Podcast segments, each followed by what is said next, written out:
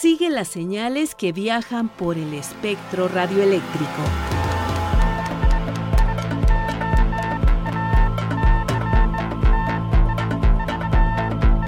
Sintonía libre. Sintonía libre.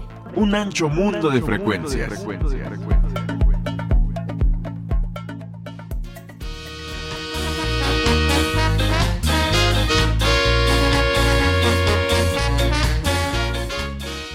Saludamos con mucho gusto al auditorio de Radio Educación y Sintonía Libre. Este es el momento correcto para escuchar los saberes y sentires de la radio.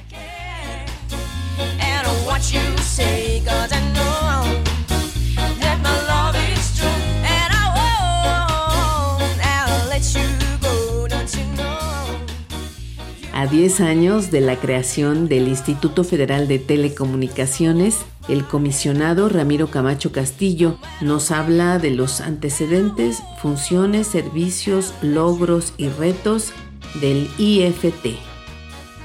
Escucharemos a Luis Alejandro Vallebueno que nos hablará de Radio Eli.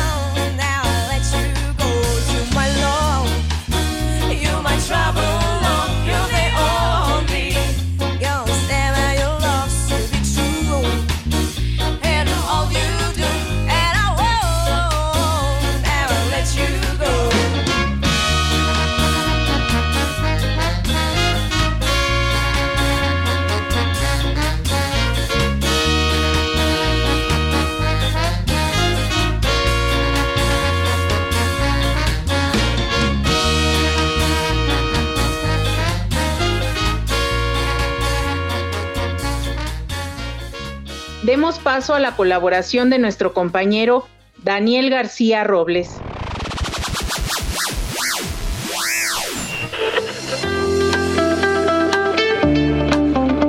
¿Qué es el IFT y cuál es su importancia en nuestro país?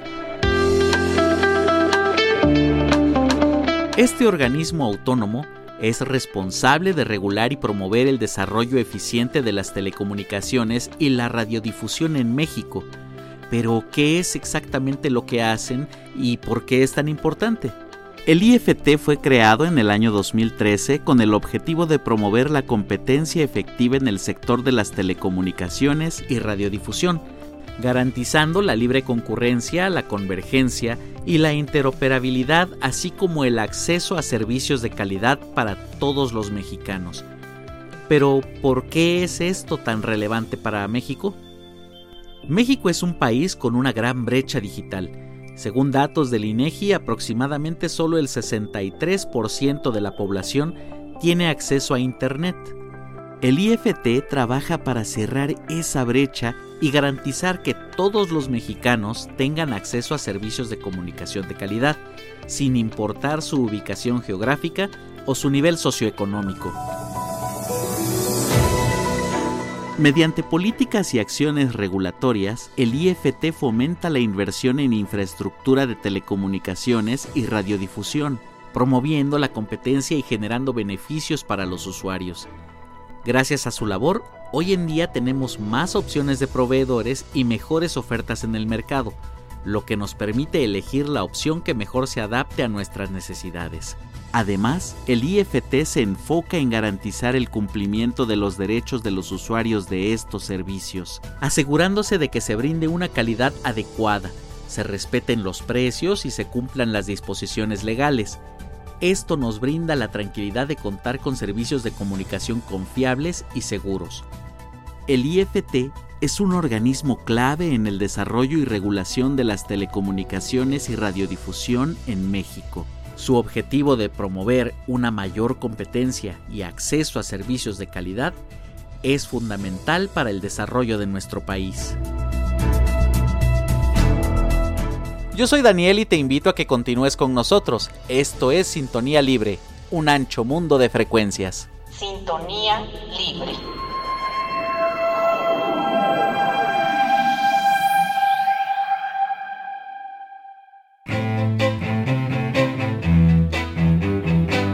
Personajes de la radio, la televisión y del mundo de la red. Anécdotas y curiosidades. La entrevista.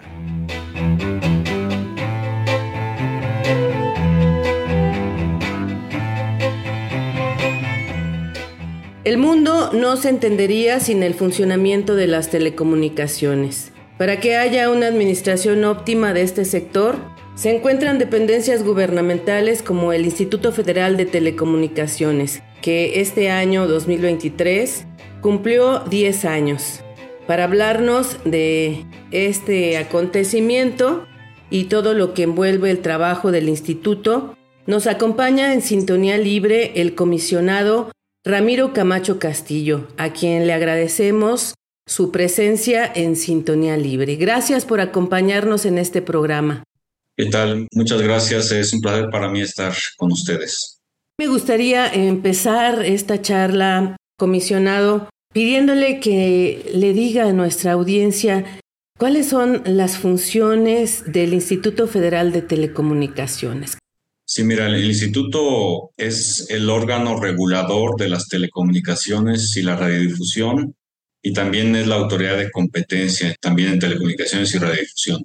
Para decirlo en términos sencillos, nosotros nos encargamos de cuidar que los servicios se presten en términos de calidad, de bajo precio, a través de, por ejemplo, poner a disposición de las empresas el espectro para que puedan prestar los servicios estableciendo la regulación técnica para que los teléfonos y, todo tipo de aparatos se puedan conectar a las redes y vigilando que, por ejemplo, haya condiciones de competencia.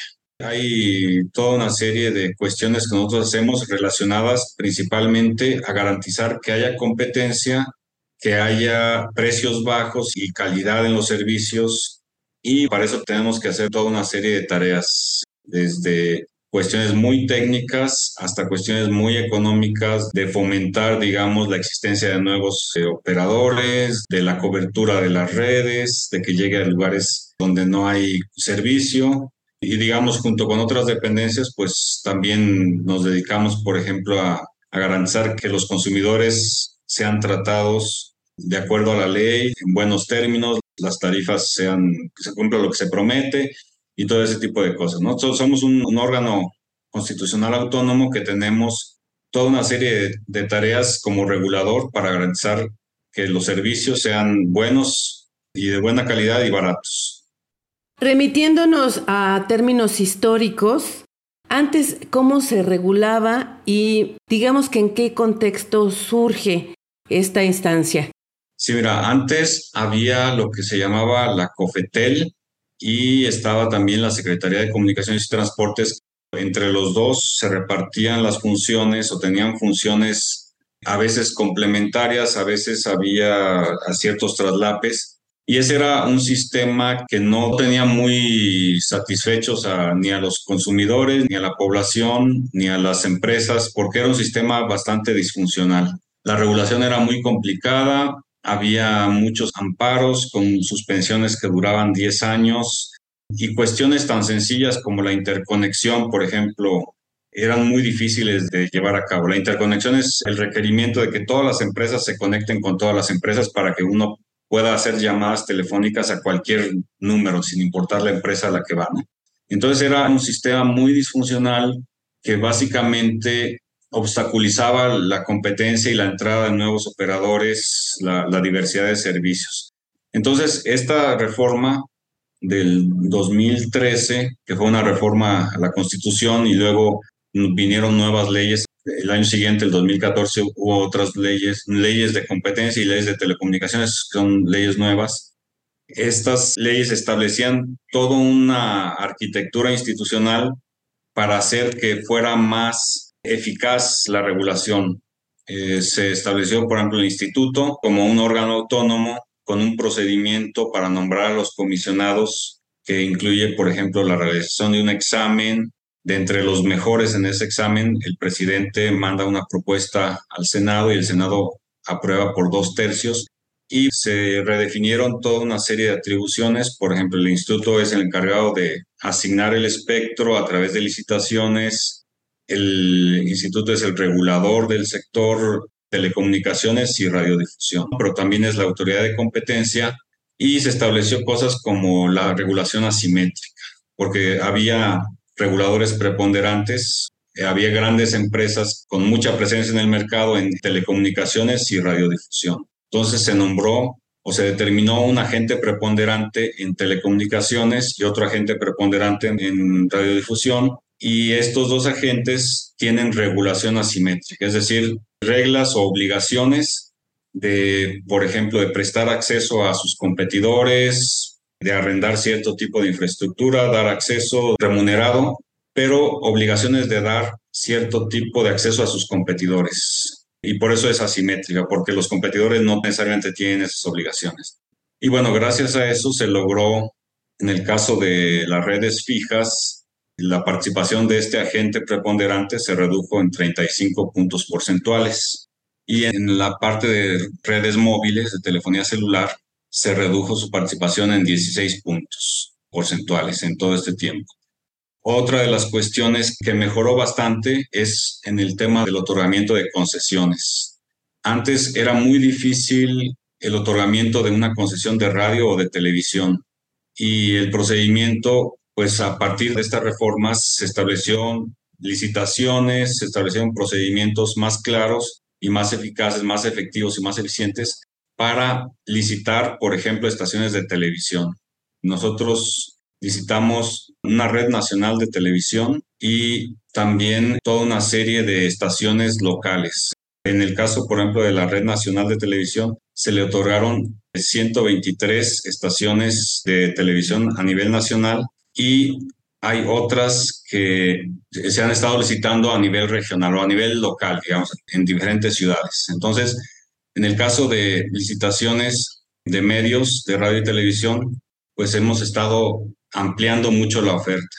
Y además, otra de las cuestiones es que hubo una transición digital. Si tú te recuerdas, la televisión antigua era esa televisión que era casi cuadrada. La televisión digital es la televisión ya moderna que son televisiones planas de formato de cine. Y esa transición de la televisión analógica a la televisión digital, nosotros ya la, terminamos de hacer y hay muchos beneficios que derivaron de eso. La multiprogramación, por ejemplo, antes en, en un canal donde se transmitía una señal, ahora se pueden transmitir varias y eso ha aumentado el número de canales a niveles muy altos. Hoy tenemos 1.262 canales de televisión cuando antes teníamos 311 canales, es decir, casi cuatro veces se multiplicó el número de canales de televisión. Comisionado Ramiro Camacho, ¿por qué es importante que este órgano sea autónomo? Sí, mira, siempre hay una cuestión en la regulación que es el tema de la independencia del regulador. Los temas de telecomunicación son temas altamente técnicos y tienen implicaciones también en el sentido de competencia. Entonces, es como un árbitro de fútbol. El árbitro tiene que ser imparcial, tiene que guiarse por temas técnicos, digamos por los hechos, no por ningún tipo de preferencias. Entonces, lo que se necesita en la regulación es un árbitro que sea imparcial, que se base en la técnica, en la evidencia y que se siga la ley la necesidad de la imparcialidad y que las decisiones sean técnicas, digamos que no estén destinadas a favorecer a uno de los participantes, eso es algo muy importante y eso es algo que probablemente no se cuidó en el pasado. Entonces, si nosotros queremos tener un ambiente competitivo, pues tenemos que tener un tratamiento parejo para todos los operadores, para todos los, los existentes y los potenciales. Digamos, una cancha pareja donde no se beneficia a nadie y las decisiones sean tomadas en base a méritos y en base a lo que está en la ley. De alguna manera ya nos comentó quiénes son los beneficiados directos de las funciones del Instituto Federal de Telecomunicaciones. No sé si quisiera ampliar un poquito al respecto. Los beneficiarios, bueno, son los usuarios de servicios de telecomunicaciones. Es importante, pero también hay todo un sector productivo. Las telecomunicaciones tienen impacto en toda la economía, son transversales, digamos, su impacto es transversal y no solamente los beneficios van hacia los usuarios finales, también está la parte productiva. Los usuarios finales, además de que utilizan entretenimiento, se comunican con sus familiares, etcétera, también llevan a cabo actividades productivas. Entonces, por ejemplo, cuestiones como los servicios bancarios, los pagos digitales, los pagos por Internet, todo eso es, muy importante para los negocios locales, para los pequeños negocios, pero también para negocios medios y altos, digamos de tamaño medio o tamaño alto. La parte de las empresas, de las industrias, es muy importante también porque son empresas que generan empleos, que por ejemplo, empresas que usan tecnologías avanzadas y todas las tecnologías avanzadas, ya el 5G, el Internet de las Cosas, la inteligencia artificial, todas esas nuevas tecnologías que están desplegándose actualmente ayudan a que la planta productiva o digamos la, la productividad de la economía y al final los salarios se incrementen porque una de las cosas es que si, mientras tenemos empresas de alto valor agregado, que no solamente se dedican a tareas sencillas, sino a tareas cada vez con mayor capital humano, con mayor conocimiento tecnológico, con mayor eh, sofisticación en cuanto a la tecnología y en cuanto a sus métodos, esos salarios van a tender a aumentar. Entonces, parte del desarrollo de la economía depende mucho de tener un sector de telecomunicaciones que funcione eficientemente, donde todo el mundo pueda tener conexiones a Internet, conexiones rápidas, de buena calidad, que cumplan con las expectativas. Por ejemplo, hay industrias que requieren altas capacidades, pero también requieren velocidades muy grandes, digamos, tiempos de respuesta, lo que se llama la latencia, ¿no? Entonces, latencia quiere decir que en una fracción de segundo te responde la red no importa qué tan lejos esté el lugar al, que te estás comunicando. Entonces, hay ciertas necesidades de la industria, así mismo como necesidades de las personas,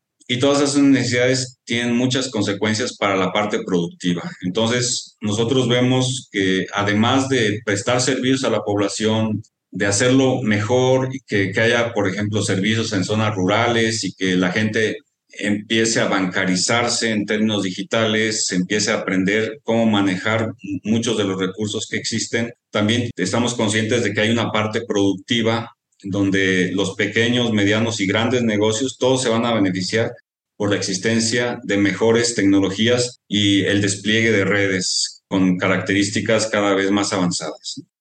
¿Cuáles serían los retos que vienen para el Instituto Federal de Telecomunicaciones, pensándolo a corto y mediano plazo, comisionado Ramiro Camacho?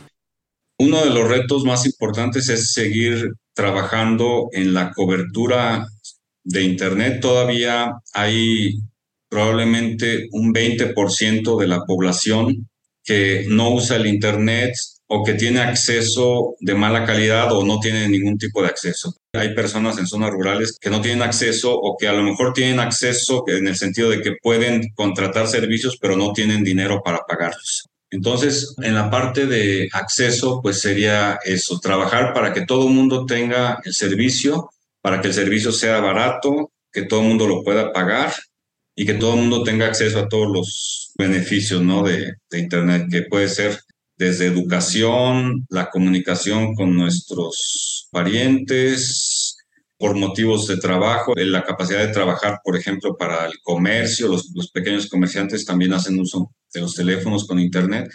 Entonces, ese sería, uno es la cobertura. Otro reto es, por ejemplo, todo lo que se nos viene de tecnologías digitales. Estamos ahorita en un momento en el que hay tecnologías nuevas por ejemplo, Internet de las Cosas, que se refiere a objetos que se conectan directamente a Internet. O sea, ya, ya no son teléfonos y personas, ahora son objetos como medidores, sensores, y de esos va a haber cientos de millones seguramente en, algún tiempo. El medidor de la luz, por ejemplo, en muchos lugares ya se conecta directamente a la red celular, ya no, ya no tienen que ir a, medir la luz, el gas, el agua, todo eso. Y además la, iniciativa privada pues tiene toda una serie de de modelos de negocios basados en objetos que se conectan a la red. Entonces hay que regular todo eso, hay que ver que todo eso funcione eficientemente y también los contenidos en Internet. Hay todo un ecosistema con cosas muy nuevas que también son muy dinámicas, cambian de un año para el siguiente. Entonces, como instituto tenemos que ver que todo esto funcione de manera eficiente, que no necesariamente hay que intervenir, pero cuando se interviene regulatoriamente, pues que se mejoren las cosas. Y en términos de seguridad, ¿qué papel está jugando el Instituto Federal de Telecomunicaciones? Nosotros nos encargamos de la regulación, por ejemplo, de la homologación, que es la regulación técnica que se encarga de que los aparatos cumplan con ciertos requisitos para poder conectarse a las redes. Y también tenemos entre nuestro mandato la de cuidar el funcionamiento de las redes, que incluye también el tema de la seguridad. Hasta el momento nosotros hemos tenido reuniones con diferentes áreas, porque este tema de la ciberseguridad no es un tema exclusivo de nosotros. Hay varios entes del gobierno que tenemos desde la Guardia Nacional, el INAI, los privados, las empresas que, que fabrican los equipos, los organismos internacionales que se dedican a los estándares. Entonces es como una, una facultad en la que nosotros colaboramos en todo lo que podamos, pero que se extiende a muchas entidades, no solamente nacionales y también internacionales. Entonces, nosotros estamos haciendo nuestra parte en tratar de mejorar y en ocasiones, por ejemplo, orientar al público, educar sobre cuestiones de, de ciberseguridad. Comisionado Ramiro Camacho, me gustaría aquí que le dijera a nuestros radioescuchas que hay material muy lúdico, sencillo, didáctico, para que conozcan la propuesta del Instituto Federal de Telecomunicaciones.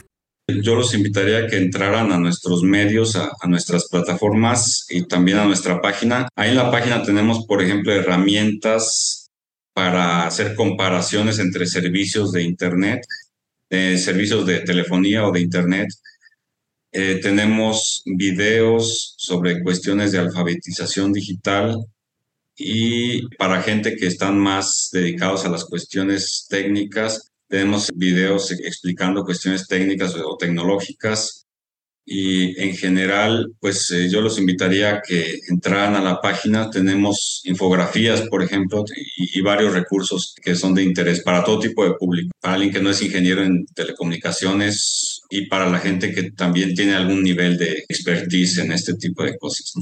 Comisionado Ramiro Camacho, le agradezco mucho su participación en Sintonía Libre y desde luego para nosotros es de gran interés estar siempre en contacto con ustedes para poner al día a nuestros radioescuchas. Pues muchas gracias y les mando un saludo afectuoso.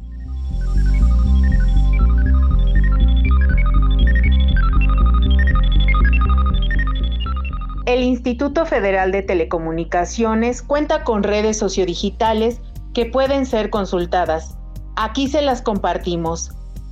En Facebook, ift.mx. Twitter, arroba IFT-MX. En Instagram, IFT México. A través del canal de YouTube, IFT MX. En TikTok, IFT México, todo junto y en minúsculas.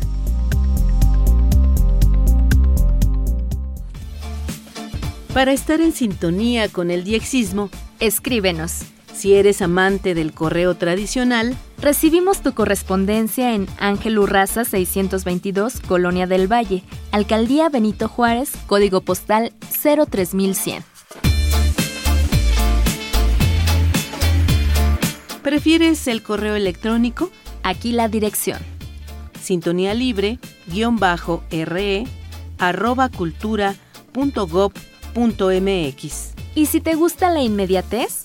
Envía un mensaje a nuestra página de Facebook. Búscanos como Sintonía Libre. ¿Deseas escuchar alguna de nuestras emisiones anteriores? ¿Te perdiste la transmisión de alguno de nuestros programas? Descarga o escucha los podcasts de nuestra página www.e-medioradio.edu.mx Encuéntranos como Sintonía Libre.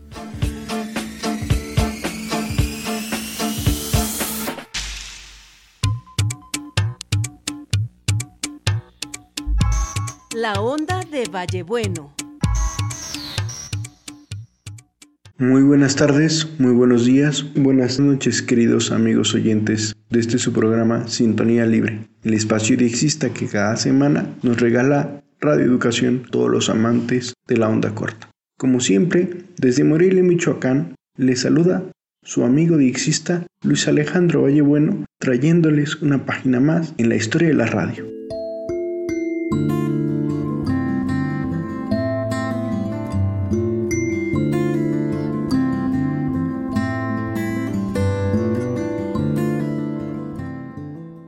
Y hoy vamos a ver la historia de la emisora de radio más importante de Estonia, que sigue emitiendo en onda media. Estoy hablando de Radio Eli, la cual nace en 1999 como una voz evangélica después de 70 años del ateísmo oficial vivido en la Unión Soviética. Este país del Báltico tiene un sitio transmisor muy importante en la ciudad de Tartu.